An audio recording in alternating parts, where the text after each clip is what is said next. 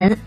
农业农村部四号召开非洲猪瘟防控部际协调会议，对防控工作进行再动员、再部署，要求严厉打击隐瞒疫情等行为。来听报道。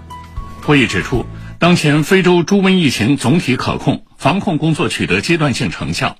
但防控形势仍然复杂严峻，要进一步优化联防联控工作制度，继续坚持和优化完善信息共享、工作会商和督办检查等制度。要进一步强化问题应对，农业农村部发挥好牵头抓总作用，各部门积极参与，共同发力，妥善应对。会议要求各部门要紧盯防控目标要求，努力压实各方防控责任，落实防控措施。要抓好屠宰加工环节监管，进一步压实生猪屠宰和肉品加工企业主体责任，规范检测信息的报告使用和发布管理，全力抓好稳产业保供给，加大政策扶持，稳定基础产能，严厉打击隐瞒疫情、贩卖和随意丢弃病死猪、餐厨剩余物喂猪等违法违规行为。